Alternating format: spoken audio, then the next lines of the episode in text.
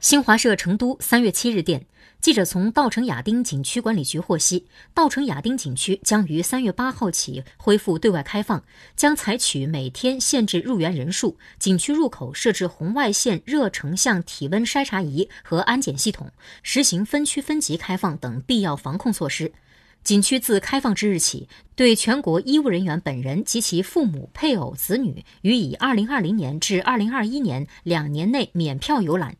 向因公牺牲医务人员的父母、配偶、子女实行终身免票游览。